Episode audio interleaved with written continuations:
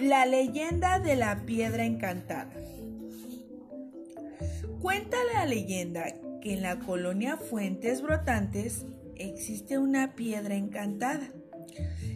Es gigante y está al lado del río que pasa sobre esta colonia. Los vecinos de esta colonia atribuyen a esta piedra unos misteriosas desapariciones de los niños y gritos aterradores por las noches.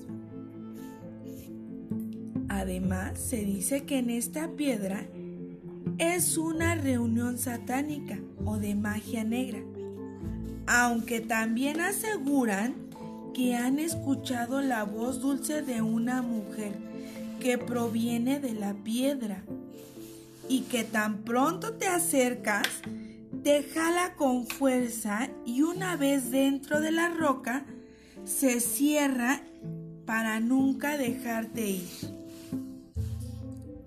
Es una historia muy aterradora, pues además se dice que por las noches se ve fuego dentro de esta piedra.